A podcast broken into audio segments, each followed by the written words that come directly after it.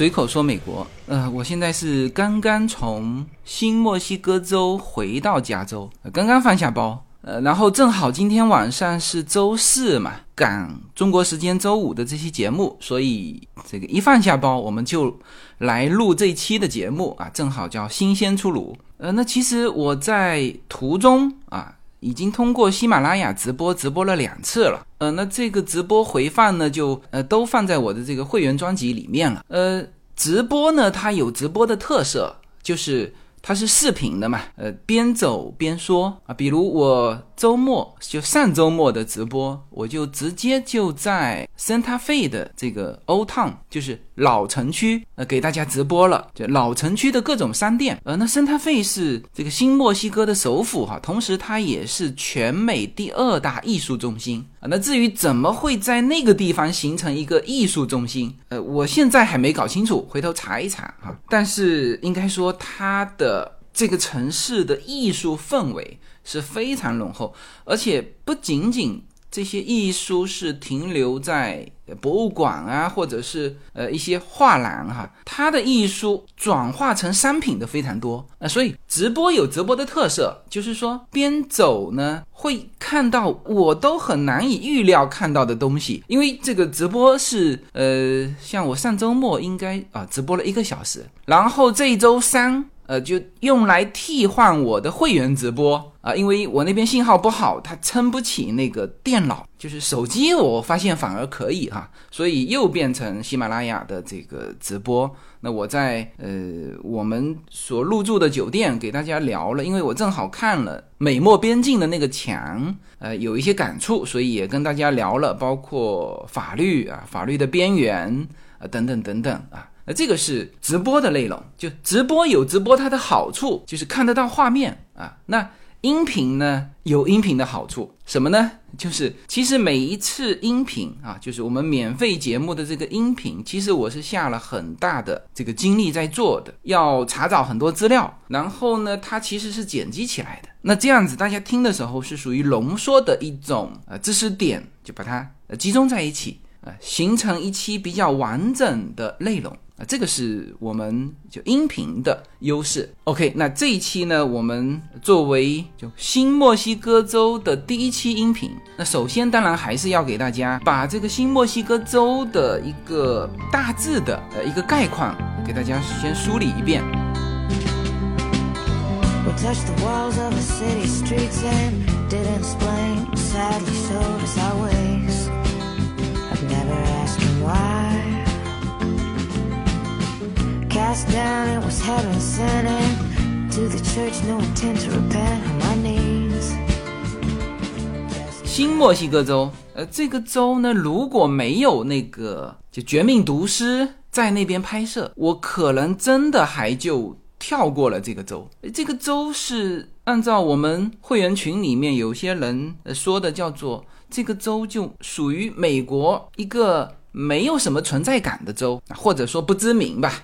包括今天我回加州，就是我们约了一个开车的来接我们。嗯，因为这一阵子是小孩放春假嘛，所以就有人说，哎，你们怎么会现在这个时间有这个带着小孩出门的时间？呃，这个在美国的都知道啊，这个时间点就是小孩放春假的时间啊，所以你像 Yuna、Lin 的同学啊，都在都在外面。啊，所以这个开车的，呃，就就问我们啊，他说你们是去哪里玩？呃，叶子回答他说是去新墨西哥州，然后他就愣了一下，就脱口而出问新墨西哥州有什么好玩的吗？呃，这位开车的，因为是我们朋友的朋友嘛，我们知道他在美国很久了，呃，三三十多年啊，当然他知道新墨西哥州，但是就非常意外，我们会跑到新墨西哥州去玩，所以新墨西哥州。在美国也是属于不太为人所知的呃一个州，或者说它到底就名字可能知道哈，但是它到底有什么会让旅行者过去玩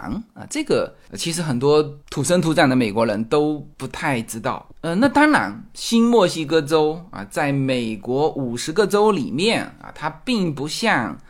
比如说加州啊、德州啊、佛州啊这种大州啊，也不像纽约州啊这种经济就是呃，甚至一些离岛的州，比如说夏威夷呀、阿拉斯加呀啊，这个是属于美国从知名度来说是第一序列的。那可能还有第二序列，我就不再呃，我就不再列举了哈。呃，比如说华盛顿州啊啊等等等等啊。那我相信新墨西哥州应该是属于第三序列的，但是呢，它也不属于说最没存在感。然后我看有些人说，哎，新墨西哥州属于最没存在感，呃，也不能这么说，因为东部有好多。你说美国当初第一批的十三个州，你除了纽约州把它摘掉之外，你能说出几个州的名字啊？当然，住在东部的人是另当别论哈。呃，所以新墨西哥州呢，应该说的确属于不太知名。说到旅游啊，就是跑过去玩，那么呃，即使我这么喜欢旅行的，在去之前，如果不做功课的话，还确实很难知道啊。但是呢，我今天要告诉大家，这个州啊，还真的是呃值得一去。呃，所以可能听完这期节目，就是原先就直接跳过这个新墨西哥州的一些驴友，可能会重新考虑啊，是不是要跳过这个州？好，我们先来大致梳理一下新墨西哥州到底啊它的这个位置、大致的历史，给大家一个比较粗的印象吧。新墨西哥州呢，在美国的这个版图的西南部，大家知道美国跟墨西哥。有交界嘛，叫美墨边境啊。这个一说到美墨边境，大家就立刻会想起川普的那一堵墙啊，就是美墨边境的边境墙。川普当时上台的时候，就以提出在美墨边境建墙。呃，作为他的一个这个观点啊，其实建墙花不了多少钱哈，但是这其实是一个叫移民政策的呃左右之分嘛，那他很明显是属于保守派。那么美国和墨西哥。这个国家哈，这这两国边境线呃，其实呢就覆盖了美国的四个州，从西到东，加州、亚利桑那州、新墨西哥州和德州。嗯，然后大家可能从这个名字上有一种感觉，是不是新墨西哥州和墨西哥之间啊，它的这个。连接就特别多啊，边境线特别长，呃，然后当然跑过来的人也特别多，呃，可能大家有这个印象，但实际上我们把地图拿出来，发现新墨西哥州和加州，因为加州的老墨很多嘛，呃，大家从印象上感觉就是这两个州是不是呃跟墨西哥接壤的最多？呃，那从地图上一目了然，从西到东，呃，其实呢，德州一个州哈和。墨西哥接壤的这个边境线就是加州和亚利桑那和呃新墨西哥州的总和，就是德州的边境线是最长的。其实新墨西哥州和加州的边境线是相对短的，亚利桑那的这个边境线还更长。但是呢，从具体的这种边境的移民啊，这个我现在说的边境的移民，就是墨西哥到美国的这种。更多的是非法移民，就是翻墙的、挖地道的啊，各种爬沟的，应该是边境交接最短的这两个州，加州跟新墨西哥州是过来人最多的。嗯，加州是在于一个政策好，呃，加州大家知道是就不查任何身份的，就是你只要能够从那个墙上翻过来，就你就没人管你了。加州警察是法律规定不允许查身份的啊，这个我。从一开始讲随口说美国的时候就说过了，加州是有赖于这个政策，但新墨西哥州呢，完全是有赖于那个那个地理位置。呃，我这次是因为去那个白沙国家公园，就往下走，快到边境的时候往东拐，那实际上出来之后呢，再直直下来一点，就到了那个边境墙了。呃，然后那个时候是。就是准备先去德州，呃，那个地方就是叫做新墨西哥州、德州，然后这下面是呃墨西哥这三个，呃，我们说州和国家交界的地方。那我们是准备去德州去吃牛排的，因为我们知道，就德州有一个城市叫 El Paso，那，这个是德州的城市哈。那这个城市和那个就是墨西哥这个国家的另外一个城市叫做华莱斯城。那几乎就是一个城市啊，就两边的居民都住在一起，然后硬生生的有一堵墙过去啊，所以这两个城市又都很出名。当然，这个很出名就属于你知道墨西哥呃的情况之下，因为墨西哥的这个华莱斯城是很出名的，被称为罪恶之都、谋杀的天堂啊，谋杀率非常高。呃，这个你也。也能理解是什么呢？就是说，那你想想看，墨西哥它等于是最靠近美国的这个城市。那其实大家好像说这个翻墙的、挖地道的，都想到人哈。其实那个货，大家知道我说什么货吧？就人是走成本最低的通道，你就翻墙吧。货呢，因为它这个货值比较高嘛。反而是像挖地道的、坐飞机的，还要用炮打过去的啊，其实都是货啊。所以因为有那个货啊，就有各种利益啊，所以也是墨西哥黑帮呃聚集区啊，就是在这个华莱斯城，所以就各种的利益争夺之下的一些我们说叫罪恶之城。而这一边 El Paso，就我们当时是呃拐到 El Paso 去吃牛排的，呃，德州牛排这个也是出名的嘛。我当时是。好像是我开车，我看着那个呃 GPS 就手机嘛，开开着开着，我发现哎，我说这不就快出了那个边境了嘛？因为我之前也知道，就我自己没干过啊，就是但是我是知道，美国开车去墨西哥是直接开过去的，没有任何查的，然后开回来要查，就是墨西哥到美国要查。呃，那当然，一个是查你车里的人有没有是不是美国的公民或者是绿卡，那还有就是查查你有没有带什么违禁的东西过来啊，翻翻后备箱是不是里面躲了一个墨西哥人啊？哎，所以就是因为说我们知道他是直接过去的，所以我开到边境的时候就很小心。呃，第一我们没想过去嘛，第二就回来再查不是。很麻烦嘛，我们两个还都没带护照，所以我看着那个边境，就是有一段实际上是贴着边境开，而且那一段呢又是高架桥。往下一看，我跟那个 Yuna 跟令说，我说你看，快看，这边就是墨西哥啊！他们俩还很惊讶，什么？桥上看下去密密麻麻。那个华莱斯城呢，刚才说了啊，应该是属于。墨西哥比较繁华的，因为它靠近美国这边啊，就所以我们也看到各种酒店，但是就是那种墨西哥的风格，墨西哥式的繁华，也很明显。什么呢？密密麻麻，没有规划的，然后再涂上各种颜色啊。所以新墨西哥州呃，之所以有大量的墨西哥人直接过来啊，通过新墨西哥州的边境直接过来，那就是因为贴得太近了，没有任何的。比如说河流哦，呃，有一条很窄的河啊，所以我们看到有一些，比如说美国众神啊，就演从那个河里面过来，然后被边境人员围追堵截啊那种，呃，镜头就是那应该就是新墨西哥的这条河，那极窄的河。那像尔山呐，可能沙漠啊，像德州那一带也有大片的沙漠是过不来的。啊，所以新墨西哥州虽然它的它的这个接壤部分不是太呃边境不是太长，但是呢离得太近，没有任何的就是自然阻隔啊，纯靠那个墙啊。所以我们从德州开过来，我们起码看了五六种墙啊，它是就是不同的，比如说德州的墙和新墨西哥州的墙就不一样。那加州的墙我们也看过。啊，加州的墙呢，当然有钱嘛，就修的特别时尚。那新墨西哥州的墙呢，就是也还行，中规中矩。但是新墨西哥州的墙上面是没有铁丝网和尖尖的那个，就属于那种直接一个抓钩。勾上去，爬上去，呃，然后就特别注意的就是翻下来的时候，有些人哎觉得到这边了就跳下来，其实那个墙非常高，我把照片都贴到我们的会员群里面去，大家去可以看一下那个墙有多高啊，大概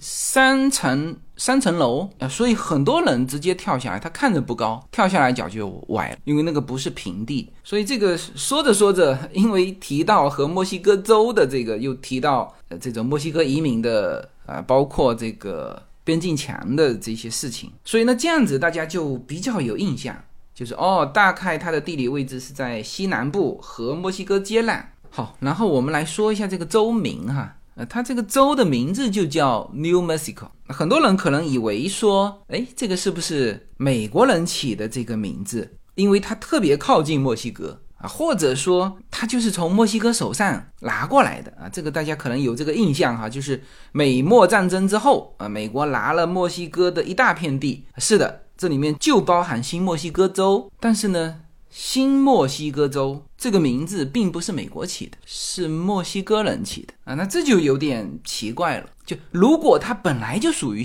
墨西哥的，为什么会起一个叫新墨西哥州？原先在墨西哥的时候，它就是墨西哥的一个省啊，也就是墨西哥的一个州了。呃，我这里不讲具体的一八多少年发生了什么事哈，大概大家有一个印象，就是说，其实这块地方啊，既不是我们说的美国人的，现在大家说的这种美国人是指早期的这个欧洲人呃为主体的那个群体。就是我这里就特指那一部分，因为什么？因为现在的美国的人口和当初又不一样啊，所以这个地方它既不是当初的那那帮英法这个殖民者的，其实也不是墨西哥的。那这里大家就会问，那是属于谁的？其实呢，在北美大陆哈，大家都忘了还有一个人种叫印第安人。是的。其实整个美洲零零星星分布着好多印第安部落啊。那这个我在说这个阿拉斯加的时候，呃，我也重点说了。那可能就是大家会对阿拉斯加的呃印第安人呃那个爱斯基摩人可能就更有印象。呃，其实整个北美哈以前是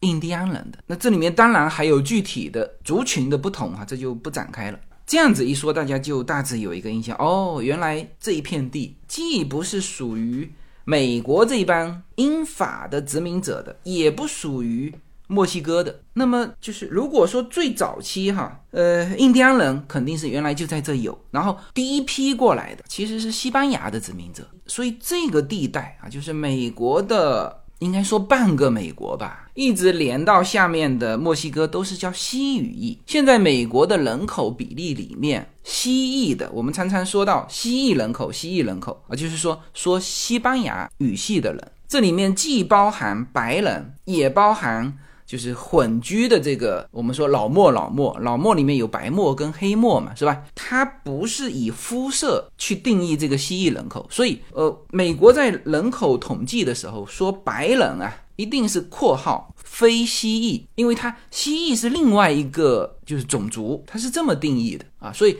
这一片地方原来都是西班牙的殖民地，后来呢，墨西哥是一八二一年率先摆脱了西班牙的殖民统治。然后它其实跟美国同时往这个地带去扩张啊，美国当然从东往西，那墨西哥呢是等于是从南往北扩张，这块地方都不是他们俩的啊，所以在这个准确的说，就是美国购买的路易斯安那领地与墨西哥的边界不清晰，那那个时候墨西哥是为了争夺这块地方，就是大批的从墨西哥的境内。移民往北占领了这个地方，然后呢，在这个地方设立叫新墨西哥省啊，这就是这个新墨西哥州名字的由来。New Mexico 是墨西哥政府起的。呃，然后二十几年之后，就是一八四五年爆发美墨战争，因为大家都往这个地方抢嘛，然后。美国把墨西哥打败，其实这里面很多地方，我们现在说起来说，哦，这个美国从墨西哥拿到了很多领土，实际上那些领土啊，你以这个新墨西哥州举例子，就很能说明问题。就是一八二一年，他也才把他的势力范围，就墨西哥也才把他的势力范围延伸到这个地方，后来打败之后就退出去了。所以你看哈，他的 Arizona 的东部。啊，New Mexico，科罗拉多南部，犹他州东南部这一片，就是一八四八年签订协议，就是原先扩张的，那就就割让给美国，所以大致这个州是这么来的。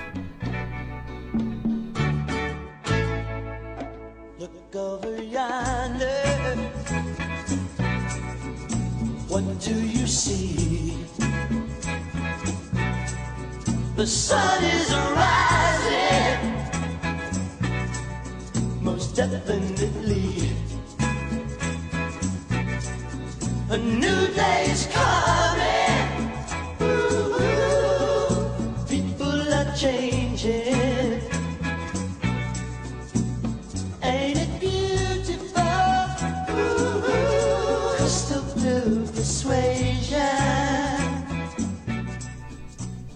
呃，所以我们到了 Santa Fe，这个是全美第二大艺术中心，呃，第一大艺术中心是纽约哈。我们说艺术呢，它要有有源头，就是没有这种叫无根之水。所有的艺术它往前，它都要就是源于什么？嗯，即使是。我们现在说什么抽象艺术、现代艺术？因为我们在圣塔费还专门去看了一个叫美国当代艺术大师，叫做 Georgia O'Keeffe，呃，他是美国现代艺术大师。其实我看了他的画的那个感觉，呃，那种画风就很像我们小时候看的那个九色鹿的那种画风。那总之，就这个艺术家，他的艺术也不是自己创的。我专门买了他一本书，哈，就是他源于什么，啊，一层一层进化到他这里，形成了一派就是独特的自己的风格。那么我们去看圣塔费的商店啊，我们说在那个地方是。就是很多的艺术，其实把它变成产品，叫艺术的商业化是非常成熟的。就是它有很多的作品，比如说一些铜雕、油画呢，当然很那那就更多了。还有各种的这种手镯链子啊，它的风格非常明确，就是有这种当地的这种这种风格。但实际上，我们再去细看，虽然看上去都差不多，实际上呢，它又分印第安风格和墨西哥风格，呃，更多的是印第安风格。好，那我们再从几个大的这个经纬度看新墨西哥州哈，新墨西哥州从面积上看，它其实是美国的第五大州。所以它的面积不小，那而且呢叫地产丰富。就南部虽然说是干旱啊，我们看这个《绝命毒师》里面的场景，呃，这这个干呢就是和加州有的一比啊。我们开车在路上，就我跟叶子说，我说哎呀，我说这种这种干涸的这种山和树木的那个干涸程度，能够超过加州的不多。呃，那这个就是新墨西哥州的，就南部，大概都是这种场景。就我们看《绝命毒师》的电影，你就没有见过它下雨，是不是？那这个跟加州很像吧？《绝命毒师》是全部在新墨西哥州拍的哈，呃，只有最后几集跑到，就是老白流亡到这个阿拉斯加，好像。呃，这之前的五季，你看过一个下雨的场景吗？啊，对，这就是新墨西哥州的一个就气候。虽然南部是这样，但是呢，北部是覆盖着茂密的森林，然后还下雪，所以新墨西哥州是有很多河流的。呃，那就是从它北部下雪积水，然后雪融化流下来。所以新墨西哥州呢，它不仅有着很丰富的农业和牧业资源啊，当然这个丰富程度不如加州，但是这个光照程度都差不多。那如果说不如加州，那就是说实在没人去种。那它的农业南北还不同，像南部呃种很多我们叫做旱作农业，比如说开心果啊，这个就是旱作农业。在新墨西哥州就有大片大片的开心果园，就它不仅有这个，还有什么呢？还有石油和天然气啊，这个都属于给我的感觉都属于不太开发的，因为它。一个地方有石油，那其实沿着这个打下去，其实都是石油。然后德州不就在旁边吗？那德州的石油资源那么多，是吧？新墨西哥州肯定少不了。嗯，所以他的那个介绍的时候啊，说有生产石油和天然气，同时还有贵金属啊。所以新墨西哥州无论是从版图，还是从气候，还是从它的这个自然资源，都属于很丰富的。但是，新墨西哥州的人均收入是在美国排排后的。呃，它除了家庭收入中位数、贫困啊这些是在美国排倒数之外呢，那还有一个就是新墨西哥州的人口密度在美国也是非常稀少，叫排名第六的人口稀少的州啊，每公里只有六个人啊，所以我们在那边开车呢，就是。有一些小镇都不能叫小镇啊，也是蛮大的城市。我们在呃，比如说我们的最后一站，就是我们租了一个院子，它还有温泉。你看这个多好的地方。然后呢，我们白天也出去逛街，逛街的时候我们就在嘀咕，我说。我说这里商店也不少，但是逛的人怎么这么少？我说是不是我们来的不是时候？那后来叶子说，他说这个时候也不能说不是时候啊，小孩春假呀，是吧？而且这个季节在当地属于 OK 可以的季节呀，再往下就热了呀，啊，所以我们也搞不懂为什么人那么少。然后它土地这么大，土地上的资源这么多，那所以我才在这个就是前天周三直播的时候，就是我很感慨，大家有聊到这个什么留学啊这些，那我还是很支持，嗯，不管是去美国还是去澳洲还是去欧洲啊，作为一直在中国长大的孩子，其实应该是有机会哈，我们说有机会能够呃承担这个留学的费用，还是要留学出来看看。然后留学生呢，就是别平时上学，一放假就回中国，一放假要周边旅游去看一看啊，因为就是我们说人口密度啊，这里面有一个人口跟资源的配比啊。我其实原来说加州的时候我就说过，因为它光照够，所以你只要能够把水洒上去，这边的土地是极为肥沃的。啊，那其实加州的这个土地并不是很大的，但是它的这个土地啊，又是搞文化，你看这个这个好莱坞在这边是吧？洛杉矶的，然后又是搞这个高科技，硅谷。在加州，就是已经搞了很多很多产业了，而且这些产业都是叫世界数一数二的。在此之外，就加州的农业啊，居然它的蔬菜水果能够供到全美国啊百分之七八十。然后我再看了其他的州，比如说俄勒冈州，然后现在又看这个新墨西哥州，就慢慢现在搞懂一个事情：加州的农业能够做得这么好，纯粹是加州有人。新墨西哥人少，他其实只要有人，那个地呀，那随便种。不管是做牧场的，我我在那边看到大片的牧场，就是嗯，在那块地方，我是看到牛和牧场是在一起的。在加州更多的是看到分开的，就是有一些是成片成片就是种草，我没有看到多少牛。然后牛又是在另外一个地方，所以他需要把那边的牧草运过去。而在新墨西哥州，我是看到这个。就完整的这种牧场的呃生态啊，所以这个就是人口和土地资源的这个配比，那这个绝对是呃，就这个地方发展的就最大的一个大环境。比如说资源跟人是一比一，和资源和人是二十比一，那这个整个的一个生存状况那就是完全不同。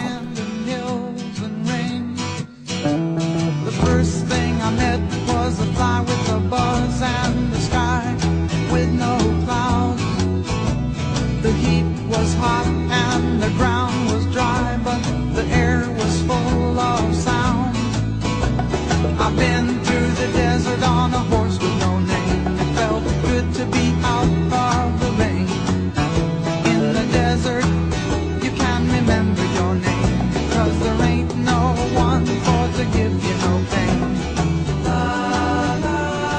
回来哈，这个昨晚实在是体力不支啊，所以这期节目又迟到了一些。现在是周五的上午，我们继续来聊这期的节目。这趟旅行去新墨西哥州啊，是叶子提出来的。那我估计他是想去那个白沙国家公园，那事实也是非常好哈。那么关于白沙国家公园和这个圣塔费，就是那个美国第二大艺术中心。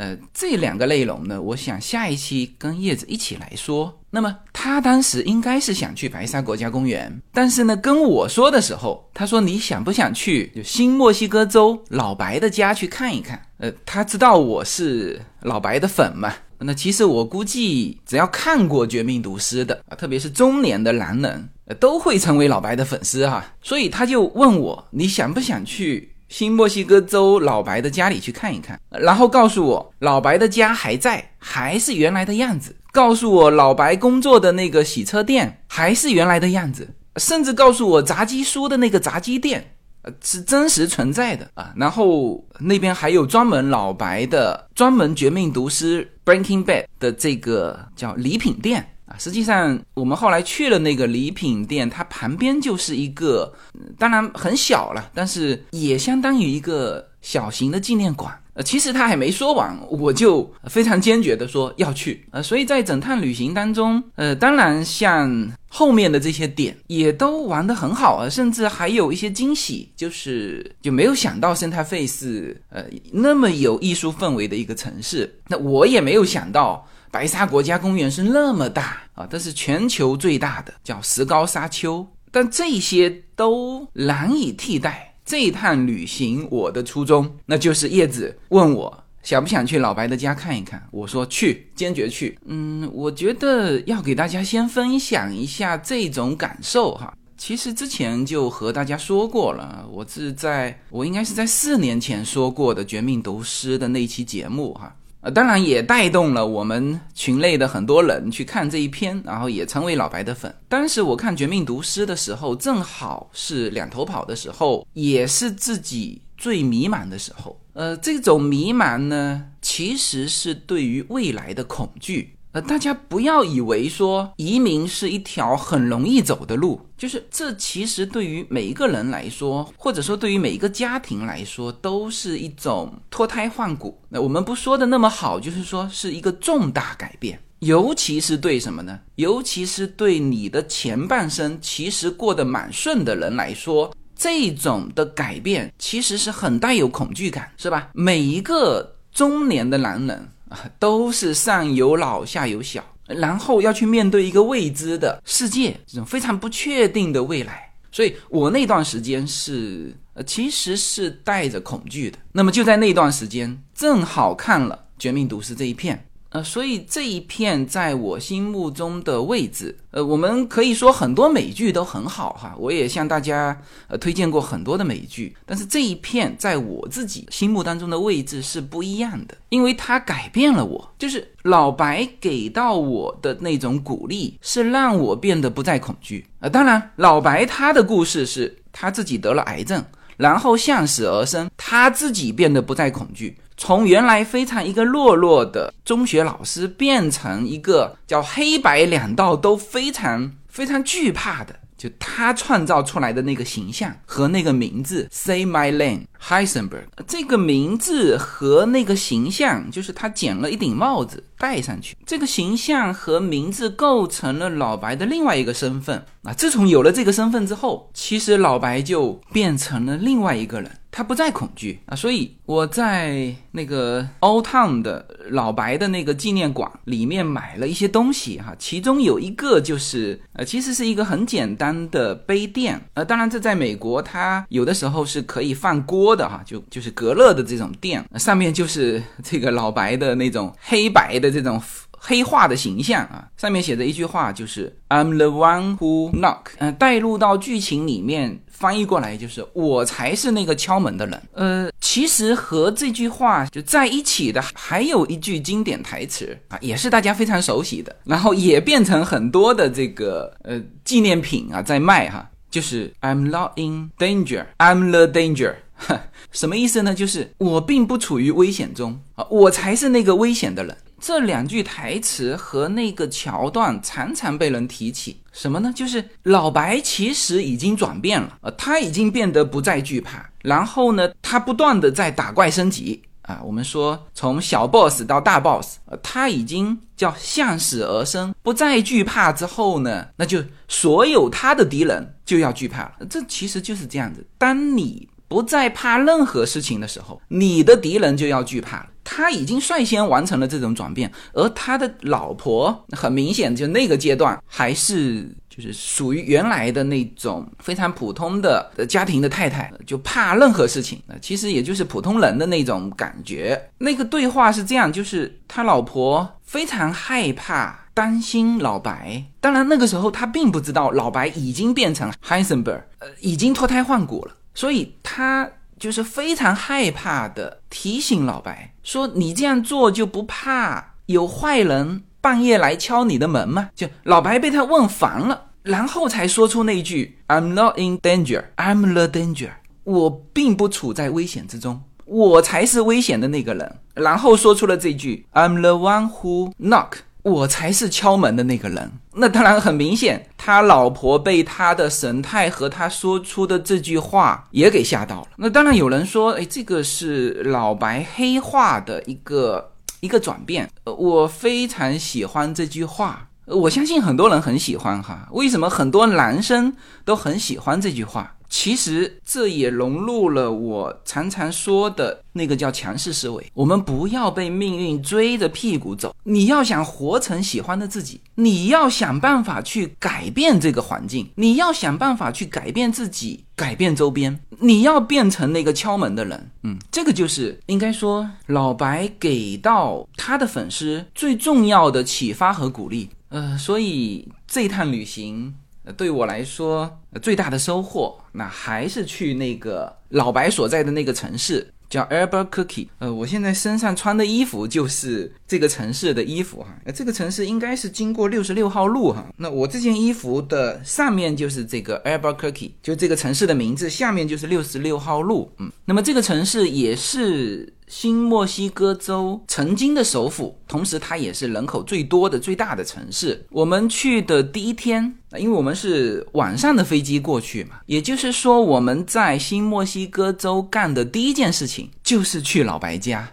呃呃，当然这个老白家我要解释一下，就是当初拍这个电视剧的时候，特别是拍第一季的时候，所有人都没有想到会这么成功。后来他的五季几乎每一季都是艾美奖。这部剧不仅仅是讲述了一个这个老白从一个中学老师，呃，最后变成这个 Hansenberg 的这个故事，其实它是一部家庭剧，它的内核是一个就遭遇中年危机的男人如何突破自我。呃，我觉得它的内核是这个，所以当时他拍的时候用了是一个非常普通的房子，他没有搭那个布景哈，所有的。拍摄都在那个就是正常的屋子里面拍摄，然后拍完之后呢，他就把这个屋子给卖了，然后买的人也不知道说，哎，这个房子以后会变成什么？那当然，这个在我们之前，无数的老白的粉丝们去去还愿过了 哈，这个用还愿这个词，呃，既合适也不合适，反正就那个意思，哎，因为。他的房子就是新的主人啊，完全没有改变这个房子，这个也很正常哈。就像我们搬进来之后，内部做了一些装修，外部我们也没变啊。大部分美国的房子是这样的。呃，然后呢，我想应该是呃无数的人到那里，因为这部剧后来大火嘛，然后这个房子又在那里，我可能无数的人，因为美国的房子是就所有人你都可以靠近它嘛。当然，你不能进入那个房子。但像嗯，新墨西哥州的房子呢，那其实像那个房子和我们的就跟我家的这个房子就非常相像，它还是一层楼的哈。嗯，就是周边其实有很多可以就是靠近的地方。那作为这些粉丝来说，那当然是靠得越近越好，是吧？各种拍照、呃视频，那。这个房子的主人啊，就不厌其烦。我们在去之前，叶子就看了，他说有一个老太太看到人过来就会把人赶走，呃，然后还说了这个房子已经用铁栏杆给它围起来了，就是不允许别人靠近他们家。但是就是他这样一做呢，也就变得一整条街，这些那就是一条普通的街嘛，一排的房子，就那个房子铁栏杆围着啊，我们一看就就立刻就认出来了，呃，然后他门口。还立了一个牌子，说不允许在这一排停车。他可能申请了那个呃当地交管的一些法律哈，就是这一排不准停车。你就正常是，比如说我要去这边的房子，那我就停在这一边，是吧？就算你家不肯停，那我停其他的就是靠近你这边的其他家总可以吧？但是他肯定是申请了，就是这一排的不能停，那所有的车子都停到对面去。我们到的时候，已经对面有一部车。也是一群年轻人在那边拍照，然后我在想，他们拍完，我们也过去拍嘛，是吧？然后那个老太太就出来了，我估计老太太已经赶过前面那一波人了。那那那些年轻人也也笑呵呵的又又走了。呃，我们过去的时候，老太太看我们是这个就亚裔面孔，还问了一句：“你们是说英文吗？”那然后叶子说是啊，然后那个老太太说了一句 “get out”，就是滚开的意思。所以叶子非常的呃对这句话耿耿于怀。呃，他在美国这么久，可能也没有被人直接说过这个话，哈。呃，那我是没有什么感受的，因为你之前已经知道了嘛，是吧？这老太太并不是针对我们，每一个人过来，她都是叫人家滚。那你其实作为站在老太太的角度去想的话，也能理解，就是她是多么的不耐烦这件事情，是吧？好端端买个房子，啊，天天有人上来拍照，她就变得没有隐私了啊。那当然有人说，这个是不是可以用这个房子去开放？收钱啊，那这是另外一件事情。在美国，你说要开放收钱啊，这不是一件有很多的这个这个事情，不是一个普通的家庭一个老太太能做得了的。她可能也没这意思。所以我是到了那个 Albuquerque 那个城市的第一件事情，就是去。这个老白家，那当然有人开玩笑说老白会不会推门而出？呃，这个是开玩笑的哈，就是我们非常明确，这个房子其实跟这个剧组已经没有关系了，甚至什么呢？其实，在 Albuquerque 有专门的就《绝命毒师》Breaking Bad 这个专门的 tour，就是观光团开着，就是那部自毒的房车一模一样啊。我们后来在洗车店。遇到了这一批的这个，就是开着那个房车的那个 tour，就是老白工作的那个洗车店。呃，后来他老婆把他盘下来，用来洗钱的嘛。那个洗车店的场景也没有什么变化，只是呃，后来是另外一个就是连锁的洗车厂把它盘下来了。呃，那个洗车店有专门观光的那个 tour 过来。那然后那种套呢，我感觉应该不会开到老白的那个房子，因为房主不欢迎嘛。而其他的地方，像这个洗车店，其实他无所谓啊，你来就是我有知名度。那个洗车店，就是我比较惊讶的是，那个洗车店的停车场，就是旁边有一大块空地啊，大到就像一个广场一样啊，全放在那边停车。我那时候在想，哦，那这个新墨西哥州的这个地真的是。不缺，呃，所以我们看完老白的家就直奔，他其实离得很近，就直奔他的停车场，然后在停车场又正好看到了那个 Breaking Bad 那个 Tour 的房车啊，我还绕着房车拍了一圈啊，他房车上面还贴着这个就 Breaking Bad 这个美剧的标题，然后我们是第二天去的那个炸鸡叔的那个炸鸡店，那个炸鸡店呢。我不知道有没有连锁哈，呃，当然在剧中它是连锁店哈，呃，但是所有人都是知道那个就是拍的，就是老白和炸鸡叔会面的那个店，它所有的场景一点都没变化。那么这一家炸鸡店，我们进去的时候，它的生意并不好。呃，我看了一下这个评论，就关于这个店的评论，哈，呃，很多就英文写的嘛，就是他说这家店自从拍完。这个绝命毒师就被另外一个资本给收购了，然后现在做的这个炸鸡好难吃。然后今天我也看到我们的这个会员群里面，呃，有人发这个另外的一个旅行者拍的那个短视频，呃，那个视频拍的很好哈，只是呢，呃，他说这家店没有炸鸡啊，这是不对的哈，我们就点了那个炸鸡，就是他可能进去。点了是墨西哥餐的各种的这个餐，呃，但是他没找到那个炸。实际上我们过去点餐的时候，叶子就直接跟他说我要吃炸鸡，呃，然后我们就买了一盘，因为我们那时候刚刚吃了早餐，啊，就其他的没点，就点炸鸡。那叶子还很很纠结要不要点，他说这个评论都说了不好吃，我说不好吃也得点，反正这个。我们要尝试一下，结果什么？结果很好吃，就是我们应该说美国的炸鸡啊，它有一种统一的口味，就是那个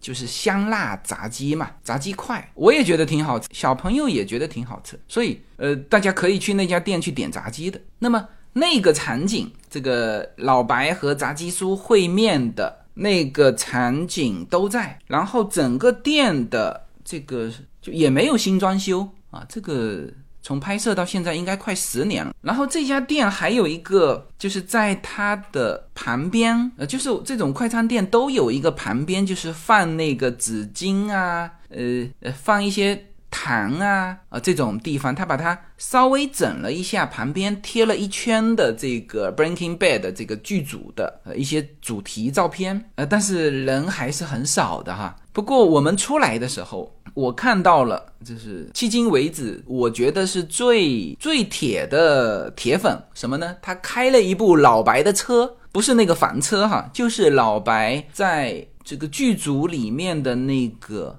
那个颜色很奇怪，是那种绿色的那款车，好像是日本车吧，丰田。就是他粉这一部剧粉到自己的车都变成老白的那部车哈，我不太清楚那个颜色是不是普通款，还是说是特别款。那反正他开的那部车跟剧中老白的车是一模一样。啊，开到炸鸡店去，呃这个不可能是巧合哈。呃，所以在美国还是很多人粉这部剧的。当然，后来我又去了他的就专门的礼品店，嗯，就在 Albuquerque 的这个老城区哈，Old Town 啊，大家去找那家礼品店相当大，因为他还用了一半的这个面积做了这个 Breaking Bad 的这个叫说博物馆有点太大哈，就是纪念馆。它有一些场景，比如老白。做这个蓝色冰魄的那个场景啊，然后就各种的衣服，还有炸鸡书的这个场景，还有那个以律师题材又做了一个系列的美剧叫《风骚律师》，所以他的这个律师的那个律师楼的那个场景也布置在那里，就去的人可以直接坐在他椅子上拍照啊，这是他都是敞开的，你可以。把自己变成 Hansenberg，也可以把自己变成风骚律师啊！这个甚至那个非常酷的那两个墨西哥杀手，下面还放了一个轮椅，就是那个那个轮椅上的那个响铃啊，叮叮叮叮那个，哎，也都在，呃，大家都可以坐上去啊，去按那个铃，呃，然后当然你拐出来。你可以买一些东西，呃，我除了刚才说买的那就我才是敲门的那个人的那个杯垫之外啊，买了一个 T 恤，还买了一个什么呢？还买了一个就是围裙。煮饭的时候，叶子说你又不煮饭。你买什么围裙？哎，我说我穿上这个围裙，我就想煮饭。这个围裙呢是白色的，纯白色的哈，上面是黑色的老白的那一张脸，然后呢下面写着也是经典台词哈，叫做 Let's cook，就是让我们开始煮饭，就直译是这个意思。但是在剧情里面大家都知道哈，就是开始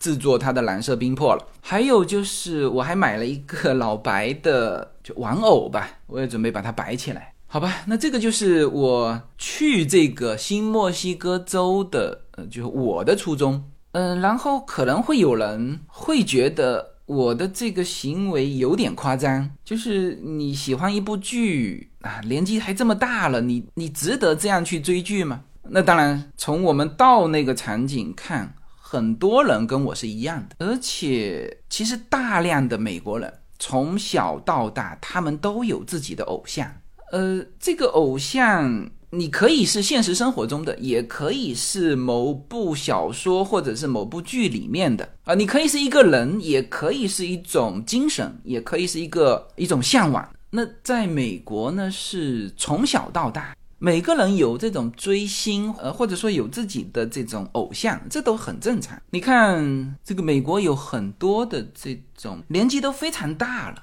他们还是很 enjoying 他们所玩的东西啊。比如说，我们看到很多哈雷族，真的是白发苍苍老头老太太，开着那个哈雷组成一个队呼啸而过啊，在城市里，在国家公园都可以看到这群老头老太太。啊，也有这种追这个体育明星的啊，去看 NBA，去看棒球赛，呃，这个在美国家庭文化里面都是，都是非常多的。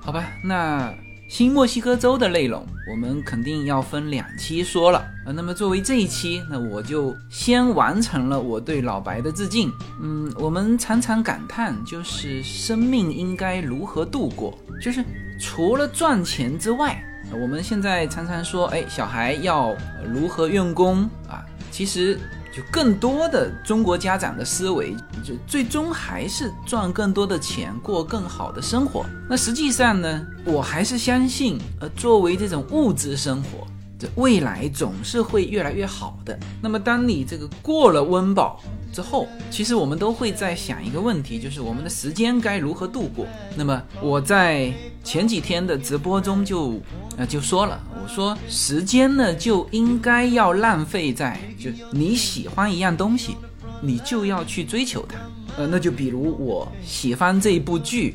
那我就想去这部剧拍摄的地方去看。在这个看的过程当中，其实也是对自己的一个一个肯定。老白给到我们的啊，其实就是那种突然觉悟之后的不再惧怕，去追求自己想要做的事情。那么这个就是我喜欢这部剧，并且到新墨西哥州向老白呈上我的敬意的原因。好吧，那最后再致歉一下，这期节目迟到了。呃，我们随口说美国就是公开版的这个内容呢，每周一期，从不间断过哈。从我一四年开始说到现在，那这个也是我的一个坚持啊，那也是我喜欢做的事情。好吧，那这期就到这里，谢谢大家。